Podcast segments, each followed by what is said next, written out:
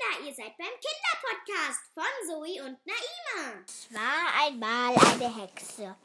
Wie jede Hexe wohnte sie in einem Hexenhaus unter einem Berg.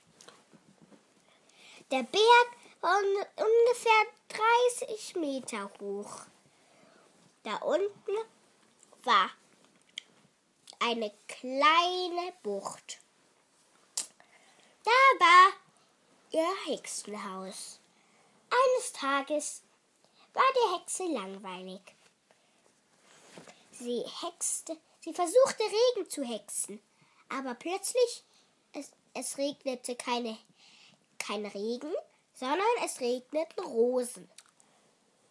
Aber plötzlich versprach die Hexe sich und zauberte anstatt Wolle, anstatt und anstatt großen zauberte sie Glasscherben.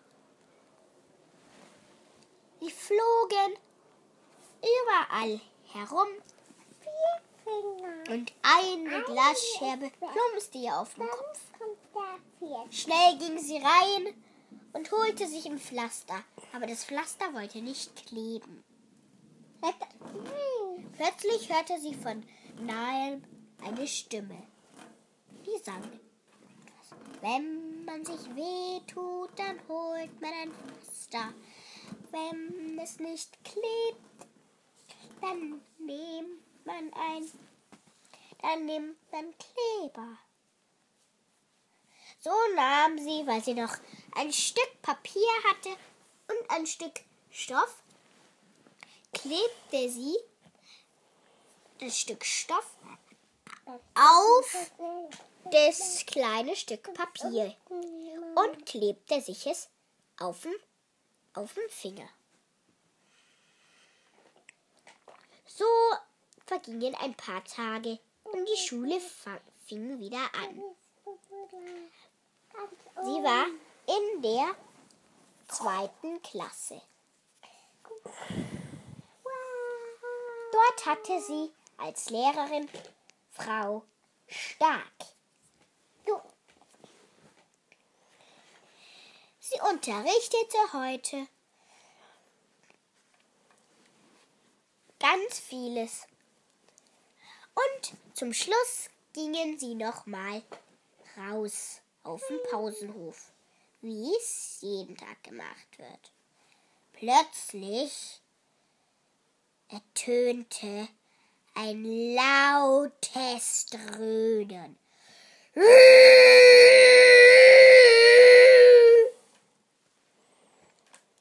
Schnell versteckten sich alle oder manche rannten wieder hoch und guckten aus dem Fenster, was da unten war. Es war ein Riese.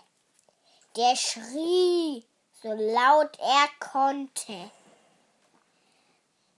Die Erde bebte. Er stampfte, so er stampfte so laut, ungefähr so. Bam, bam, bam. Die Hexe, die hatte keine Angst. Sie war die einzigste Hexe auf dem Pausenhof.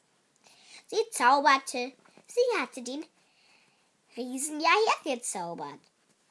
Sie lachte, andere schrien ebenfalls. Sie sagte, wisst ihr nicht, dass ich eine Hexe bin? Und ich habe diesen Riesen gezaubert. Woher habt, wozu habt ihr denn von ihm, vor ihm an? Angst? Ein kleines Mädchen antwortete flüsternd,